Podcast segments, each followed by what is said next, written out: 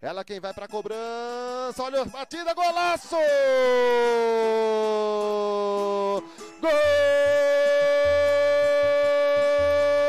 Golaço!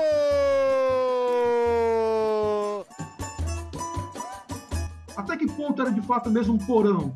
Até que ponto não havia muitas pessoas que sabiam, né, poderiam saber o que estava acontecendo? É claro que um, muita gente não, não, não, não, estava a par, porque o Brasil, nós temos uma, uma, uma participação política partidária muito elitista. Né?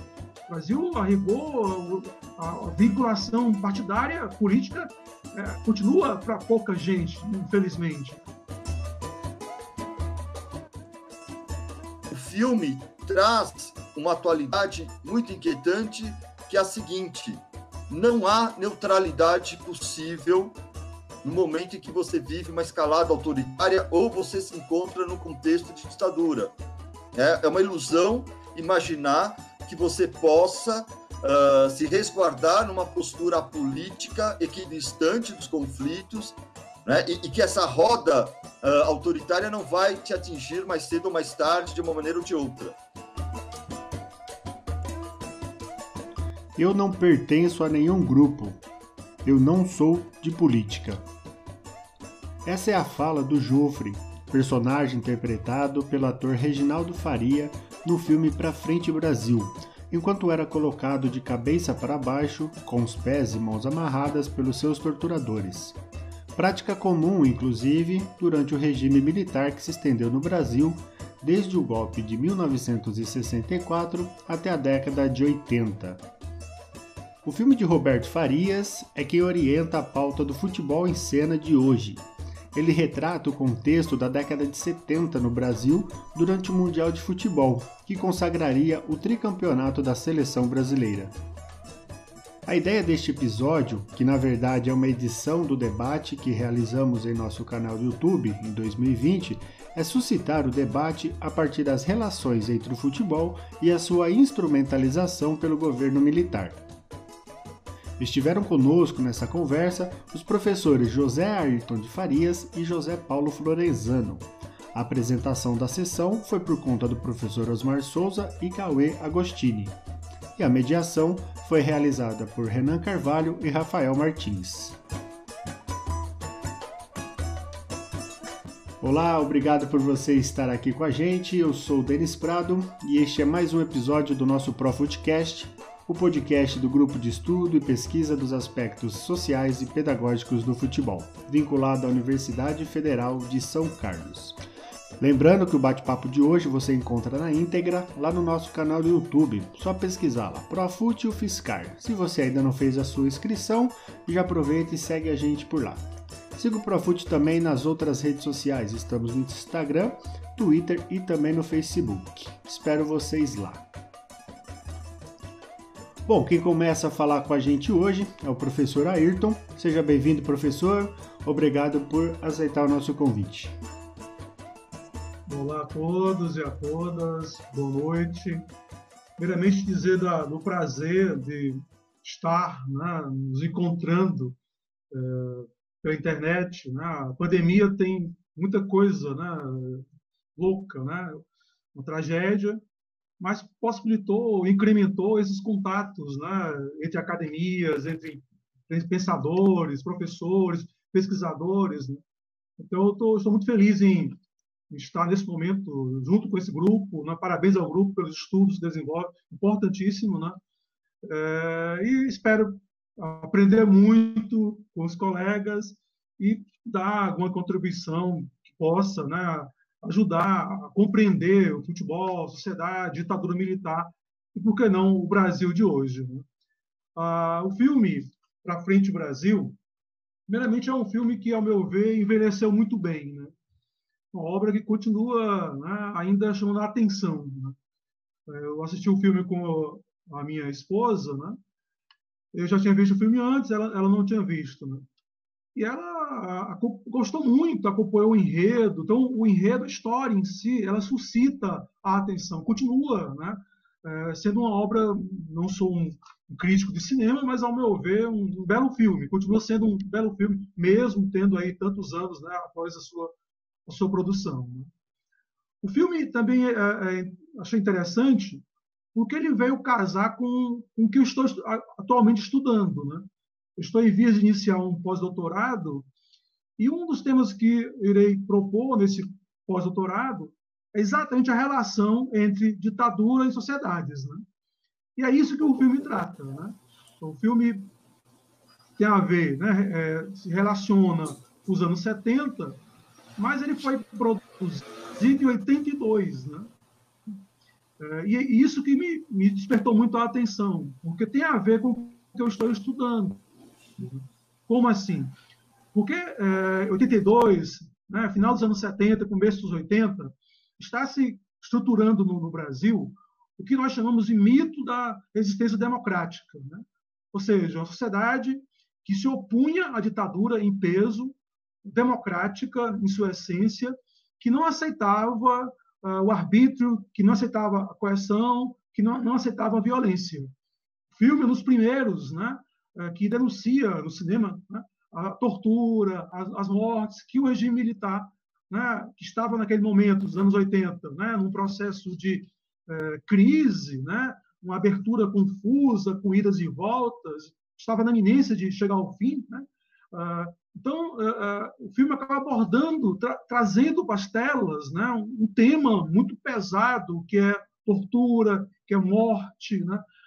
então, a, a obra, pra, para além de retratar o período dos anos 70, me chama a atenção no momento que ela está produzindo, está sendo produzido o filme. Né?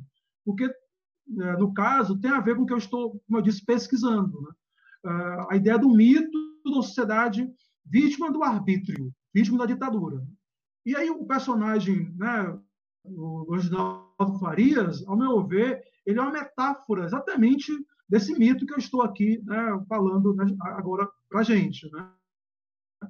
Ele cai né, de gaiato por, extrema infelicidade, chega né, numa viagem, né, aeroporto, aceita uma carona, o seu colega né, de, de, de táxi é um militante de esquerda, guerrilheiro, o militante é morto uh, e o, o personagem né, acaba sendo preso pela repressão, uh, torturado e vem, vem a óbito. Né? Então, uh, essa, essa, o enredo do filme é exatamente uma metáfora, né, uma representação desse mito que eu estou falando. Né? Sociedade é, vítima do arbítrio da ditadura. Né?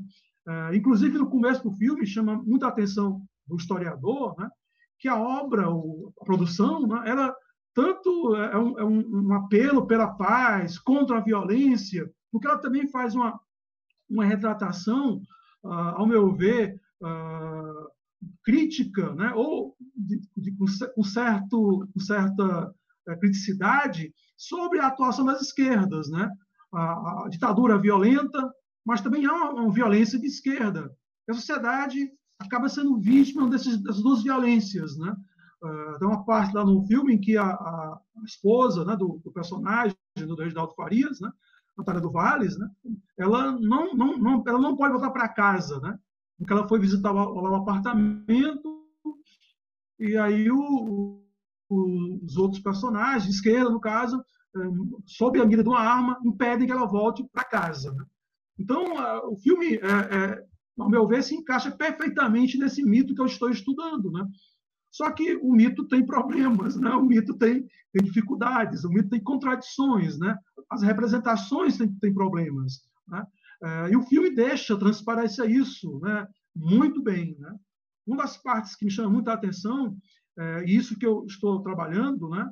é como havia segmentos da sociedade que sabiam ou tendiam a conhecer o que estava acontecendo. Né? Primeiramente, os empresários né, é, que financiavam a repressão.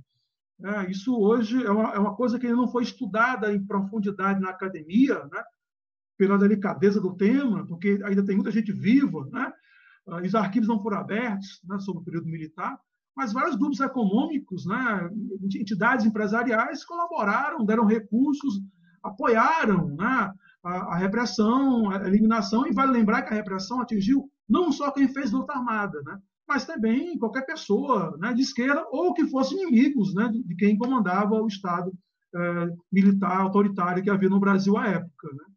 Mas também a, a, o filme é interessante isso, porque ele dá a entender que outras pessoas, né, digamos pessoas comuns, aspas aí, também poderiam saber o que estava acontecendo. Eu falo muito da parte do garçom, né, chamou muita atenção. Né? O garçom ele viu lá a, a ação né, em que é morto, no, no, em que é morto o militante de esquerda, em que é preso a, o personagem do Reginaldo Farias, né? Ah, e ele depois, inclusive, o filme dá a entender que o garçom some e tal. Isso é uma coisa que hoje a historiografia ela está centrando a atenção, né? Como é que de repente é, vizinhos sabiam, poderiam saber, né? Colegas de, de trabalho, parentes, né? Haviam pichações nos muros das cidades denunciando as torturas. Ou seja, hoje os historiadores eles estão é, colocando, não colocando em dúvida, mas é, levantando vários questionamentos acerca da famosa expressão porão da ditadura. Né? Até que ponto era de fato mesmo um porão? Até que ponto não havia muitas pessoas que sabiam, né, poderiam saber o que estava acontecendo? É claro que um, muita gente não, não, não, não, estava a par, porque o Brasil, nós temos uma, uma, uma participação política partidária muito elitista. Né? O Brasil, a rigor, a, a vinculação partidária política é, continua para pouca gente, infelizmente. Né? Mas muitas pessoas né, sabiam, né? E, e aí eu falo de uma historiadora chamada Janaína Cordeiro, que ela trabalha com a ideia de zona cinzenta, né? que é um conceito é, que foi criado na Itália com um historiador italiano Primo de Le, Primo Levi, né? que depois um francês, outro historiador francês, né? É, Pierre Labourier, ele vai trabalhar muito bem, né? que entre aqueles que apoiavam o sistema e aqueles que faziam a oposição né, mais extrema, a oposição armada, havia uma zona cinzenta. Havia vários posicionamentos ah, acerca da ditadura. Gente que era indiferente, gente que sabia o que estava acontecendo e apoiava, né? gente que concordava, gente que tinha uma posição de, de apatia. Né? Ah, então, a, a, obra, o filme, permite colocar isso muito bem. Né? A, numa ditadura, ela consegue se manter só pela repressão, só pela força. Né? A ditadura ela busca construir consensos, ela, ela busca construir, lançar chaves, lançar pontes em que há um consentimento da sociedade. Né? Então, por exemplo, a repressão às esquerdas, é, a ameaça comunista, como era dita pela ditadura, é, a repressão é, tinha a concordância de muita gente. Né? Ah, pode matar mesmo, matou foi pouco. Esse matar foi pouco não é só de hoje, não. Né? Esse matar foi pouco já existia na época. Né? E as pessoas concordavam. Né? É, eu digo, estou falando de Fortaleza, Fortaleza, um dos locais que mais teve tortura, o Rafael né, conhece, né, é o 23BC, que fica né, a alguns metros da Universidade Federal do Ceará, uma, avenida principal de Fortaleza, nos locais que mais, mais houve tortura, houve morte, inclusive, de presos políticos, no centro de Fortaleza, praticamente, uma área né, muito conhecida da cidade. Né? Então, é, esse, esse, esse filme ele permite reflexões sobre isso. Né?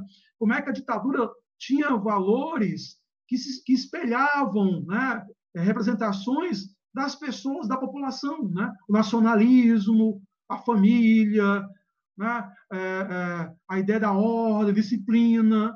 Se você parar para pensar, né, isso tem muito a ver com o atual governo. Né? É, achar que é apenas uma questão né, de, de, fake news, né, que é só uma questão uh, de, de, de, redes sociais, né, de grupo de WhatsApp, ao meu ver, é, é, é algo né, é, distante do, do, real. Né? A, a, a, ditadura ela tinha pontes, como o atual governo também tem pontes, que grupos da sociedade se acham representados. Né?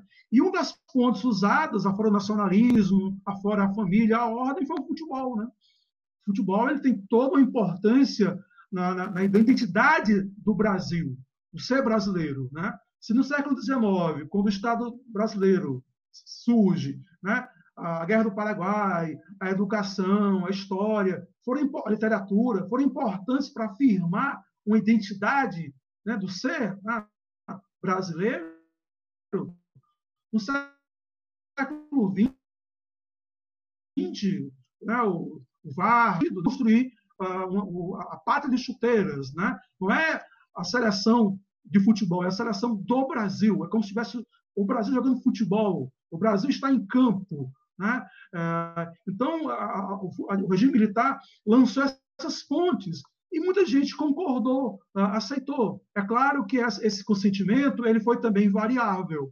Havia gente que sabia que o governo militar estava usando o futebol né, com fins políticos. Né? Não vamos ser ingênuos em achar que o, que o leitor, né, aí eu estou falando muito do setor, né, que o torcedor ele é bobo, ele é ingênuo, né, que as pessoas né, elas aceitam, né, se curvam, são facilmente manipuláveis. Né? então havia gente que percebia assim, que o governo estava manipulando, né? que o governo tinha intenções em usar o futebol. Né? É, gente, gente, que foi contra, né? que não torcia, mas teve gente que, to, que torcia criticamente, porque a paixão pelo futebol era maior. Né? Então, para encerrar essa primeira fala minha, eu falo muito, me interrompam, né? que isso é um defeito meu, né? eu, a gente é, encerra essa, essa fala, essa primeira fala, vendo o futebol, né? não como uma, uma, ideia bem estereotipada do ópio do povo, né? o futebol manipula. Não é assim, o futebol é. Né? O futebol pode ser um instrumento de manipulação, mas também de questionamentos, né? As pessoas elas não são eh, passíveis, não são ingênuas, né? Para não, não perceber a médio ou longo prazo os outros interesses que podem haver no futebol. A questão é que elas concordam muitas vezes com isso, né? concordam com o autoritarismo. O futebol pode servir de manipulação, mas também de contestação. Né? 82, em 80, o, o período o governo militar do Uruguai realizou um mundialito, acho você deve talvez conhecer, né, que reunia os campeões do mundo na época, né? É, e o Uruguai foi campeão, derrotou o Brasil na final por 2 a 1 salvo engano. Né?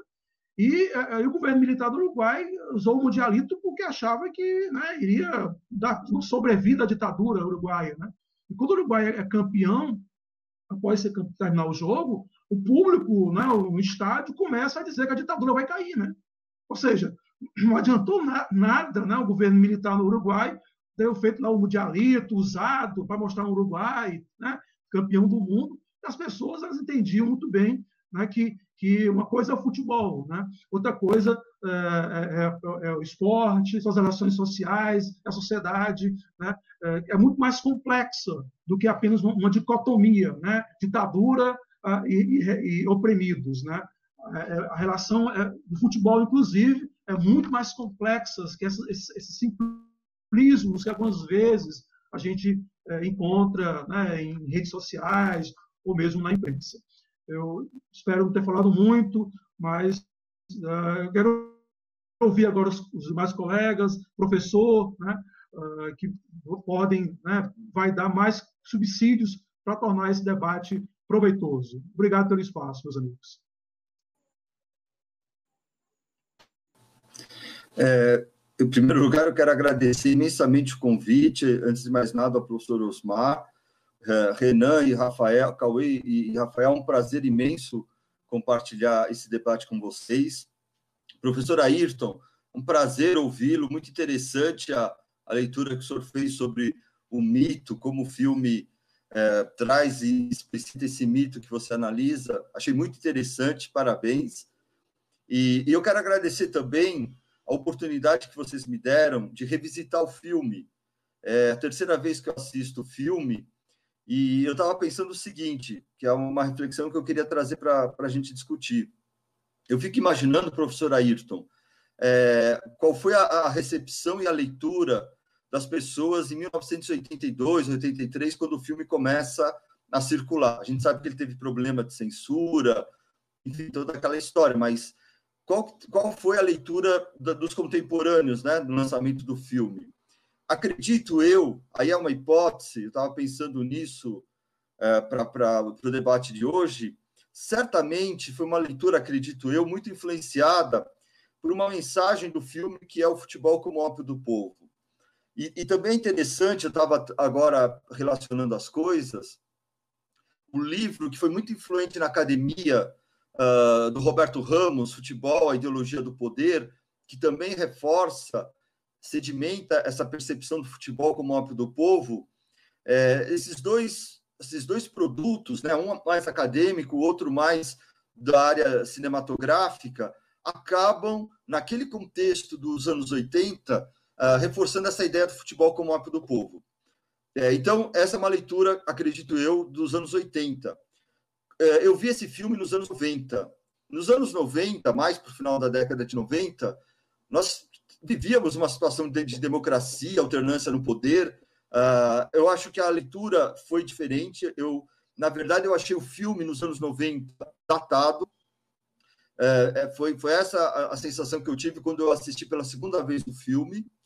E agora, eu confesso, né, quando o Osmar me convidou ao debate, que eu temia rever o filme pela terceira vez e confirmar aquela percepção da segunda leitura, digamos assim, de um filme datado não é?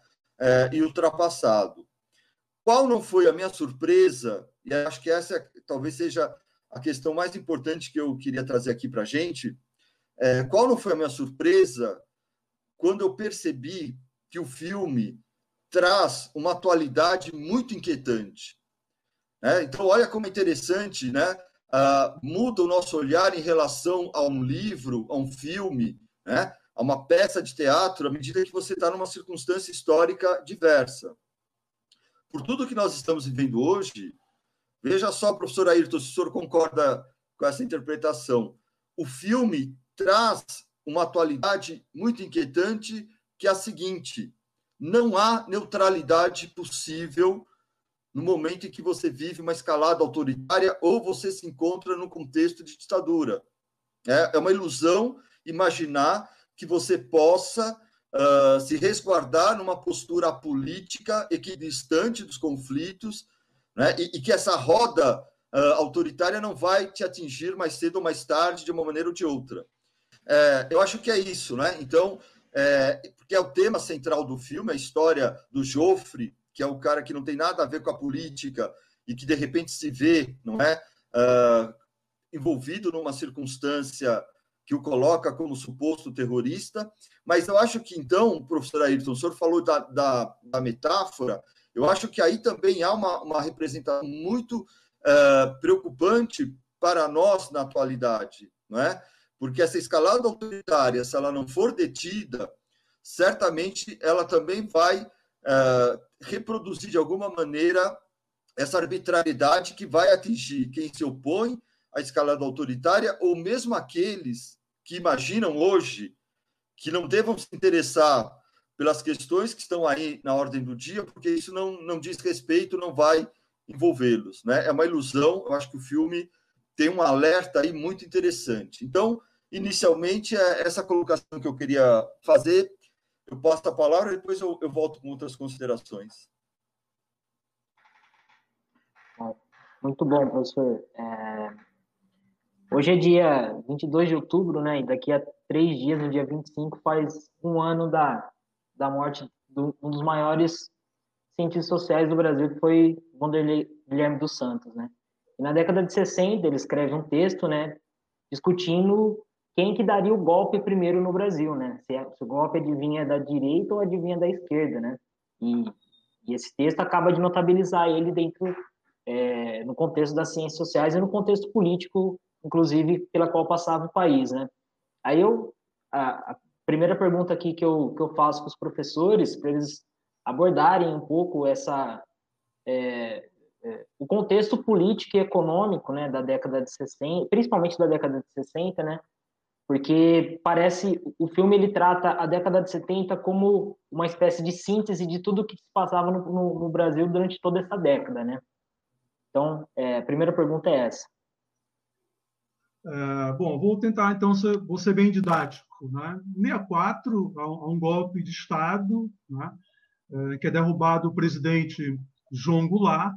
Não vou nem questionar a ideia de golpe de Estado. As ciências sociais, ciências políticas, né? definem que é um golpe de Estado. Né? Não, não há, ao meu ver, outra forma que não caracterizar o que houve como golpe. Né? Uh, os militares, com apoio de grupos civis, uh, da igreja, a imprensa né? e tal, uh, deram, derrubaram um presidente que era, podia não ser um bom presidente, mas era legítimo né, presidente do país. Né? O golpe tem o apoio de vários segmentos e o golpe vira ditadura, né? Ah, porque aí começa a haver uma sucessão de governantes generais né, no comando do país, os, os primeiros governantes generais têm uma grande instabilidade, né? Inclusive, hoje, uma, uma, um imaginário, uma representação que Castelo Branco era um democrata, não foi bem assim. A imagem que se tem do Castelo Branco, quando ele deixa o poder em 67, é que ele está levando o país, de fato, com a ditadura que o Costa Silva é, é, consolida ainda mais. Né? Já uma ditadura, né? aquela ideia de golpe dentro do, é, depois, dentro do golpe, né? é algo meio, também meio questionável. Né? Ah, após o AI-5, é claro que após o AI-5 ficou muito mais complicado, mas já existia o autoritarismo antes, no próprio governo Castelo Branco. Né? E quando veio o AI-5 em 68, o regime se fecha de vez, né? Ah, nesse momento. Né? Há uma, é uma fase também de expansão da economia internacional, o que ajuda a explicar como é que o, o milagre no Brasil, a economia do Brasil passa a crescer a passos largos no final dos anos 60, começo dos 70, né? Ah, e o, a ditadura, então, vai conseguir derrotar os seus adversários, vai submetê-los. Né? O partido de oposição que existe é um partido muito débil, que é o, o MDB. Né? Uh, o MDB é um partido eh, que, que, não consegue, no começo, ter uma grande, uma, uma grande penetração social ou eleitoral. Né? A Arena é o partido que sustenta o regime. Né?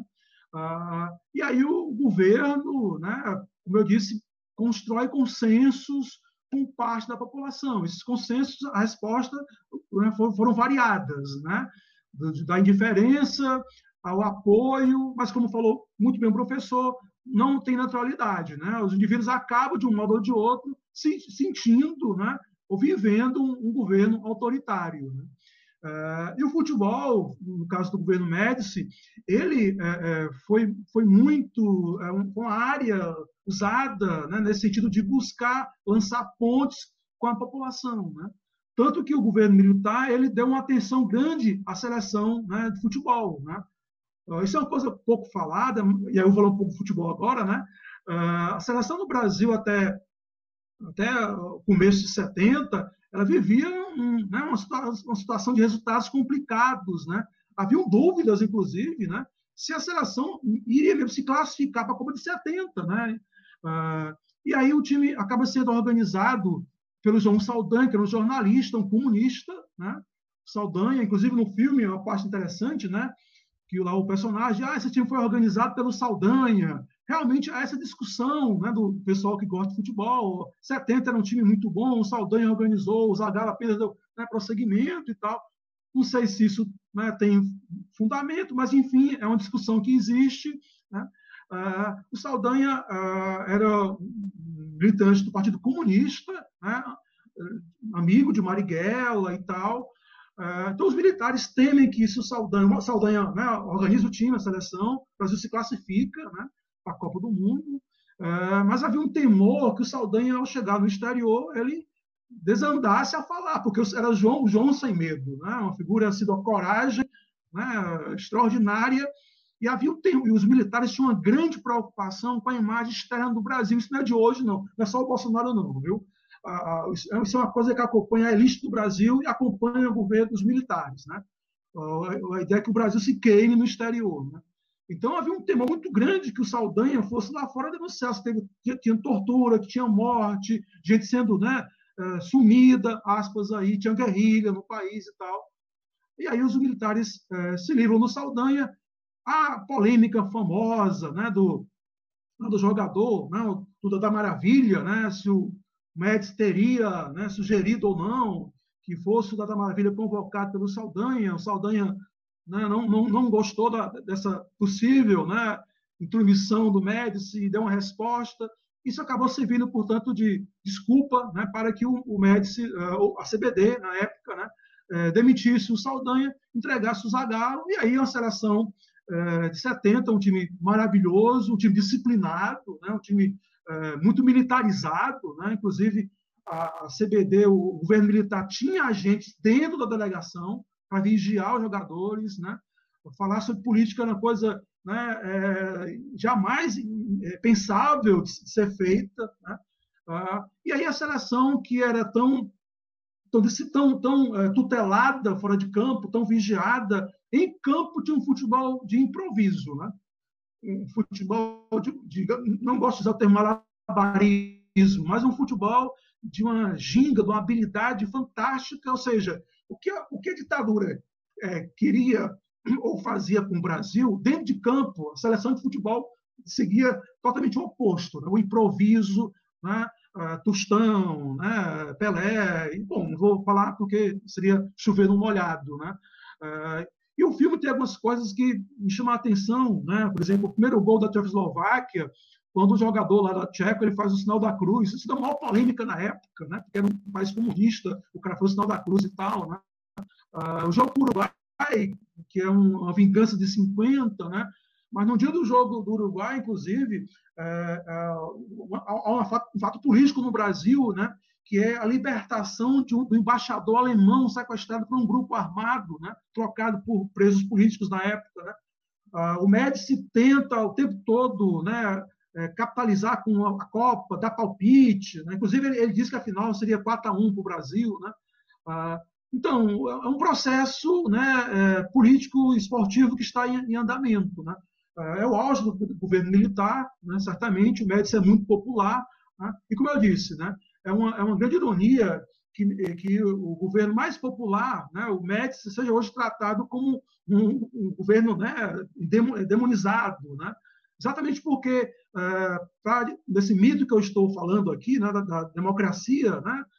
é importante é, sempre é, mostrar uma sociedade que é democrática, que resiste, que jamais ia concordar com o arbítrio, quando, na verdade, em 70, o Médici tinha um nome né, aplaudido, nome exaltado nos estádios, né, Brasil afora. Né?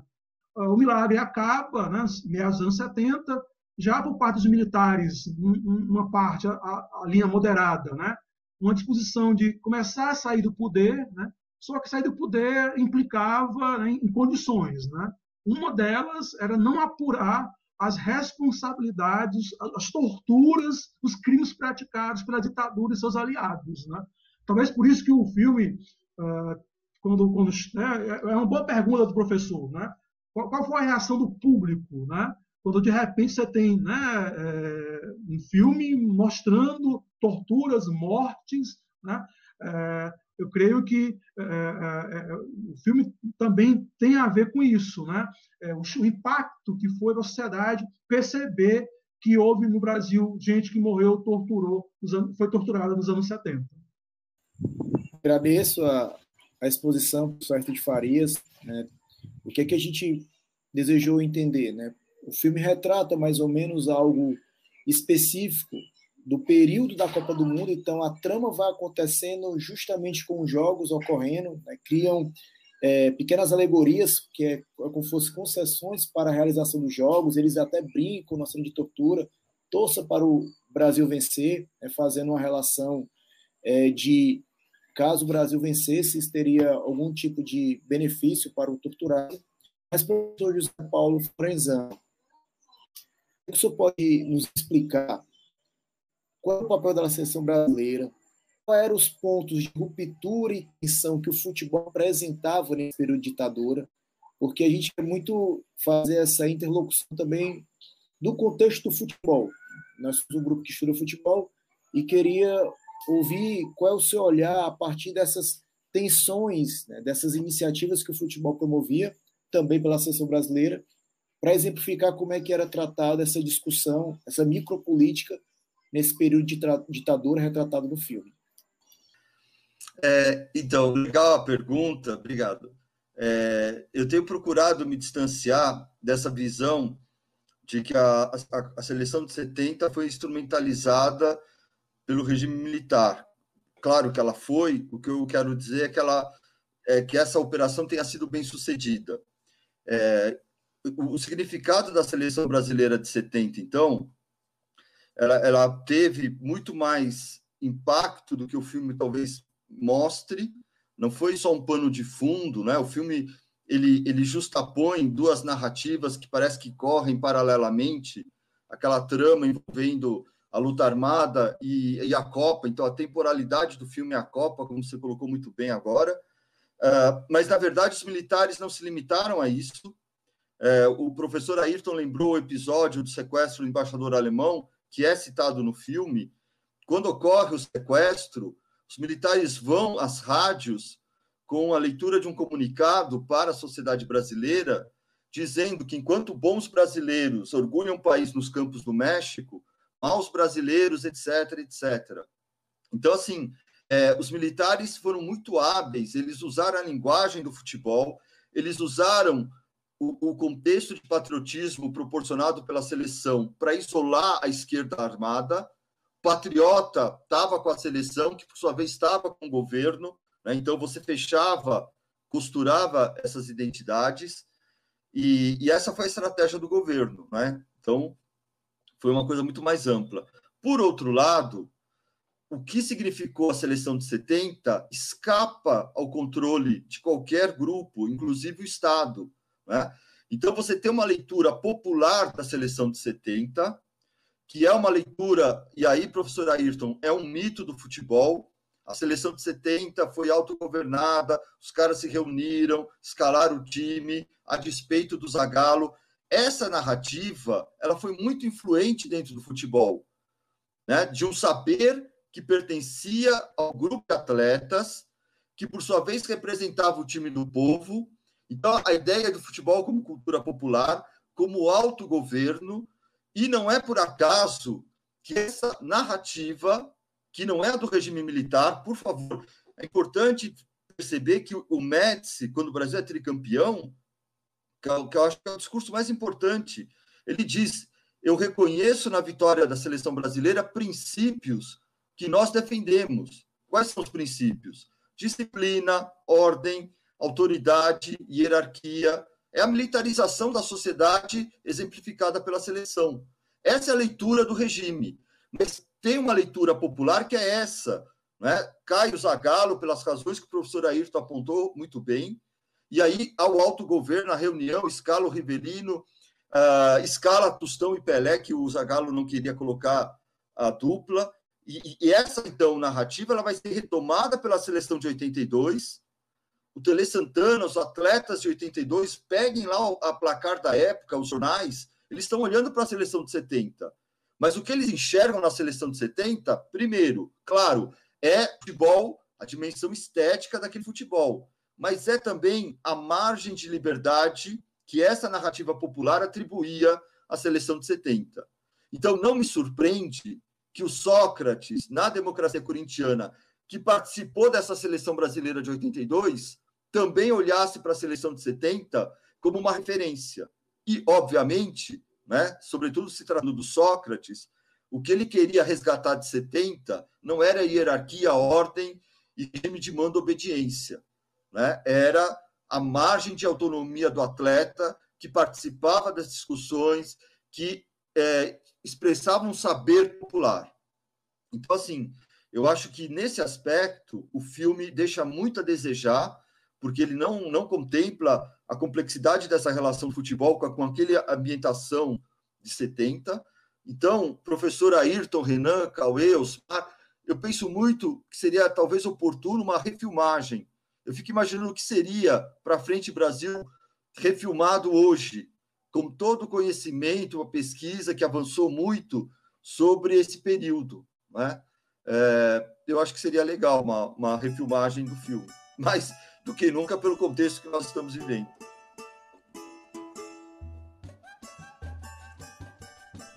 É, realmente, professor, seria muito interessante. Na verdade, temas para filmes, séries, pesquisas é o que não falta nesse momento no Brasil. Né? Necessários, inclusive, provavelmente nos ajudariam a entender um pouco mais tudo isso que está acontecendo. Bom, mas é isso, pessoal. Ficamos por aqui. Este foi mais um episódio do Pro Podcast. Espero que vocês tenham gostado deste debate sobre o filme Pra Frente Brasil, que, embora retrate aí a década de 70, ainda continua atual. Valeu, pessoal. Até a próxima. Forte abraço.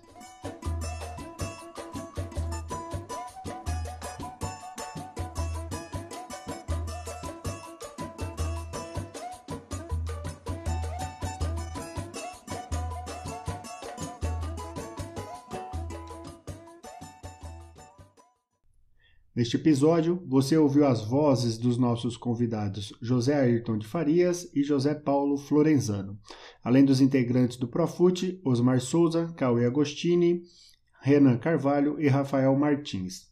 Este episódio também foi narrado e editado por mim, Denis Prado.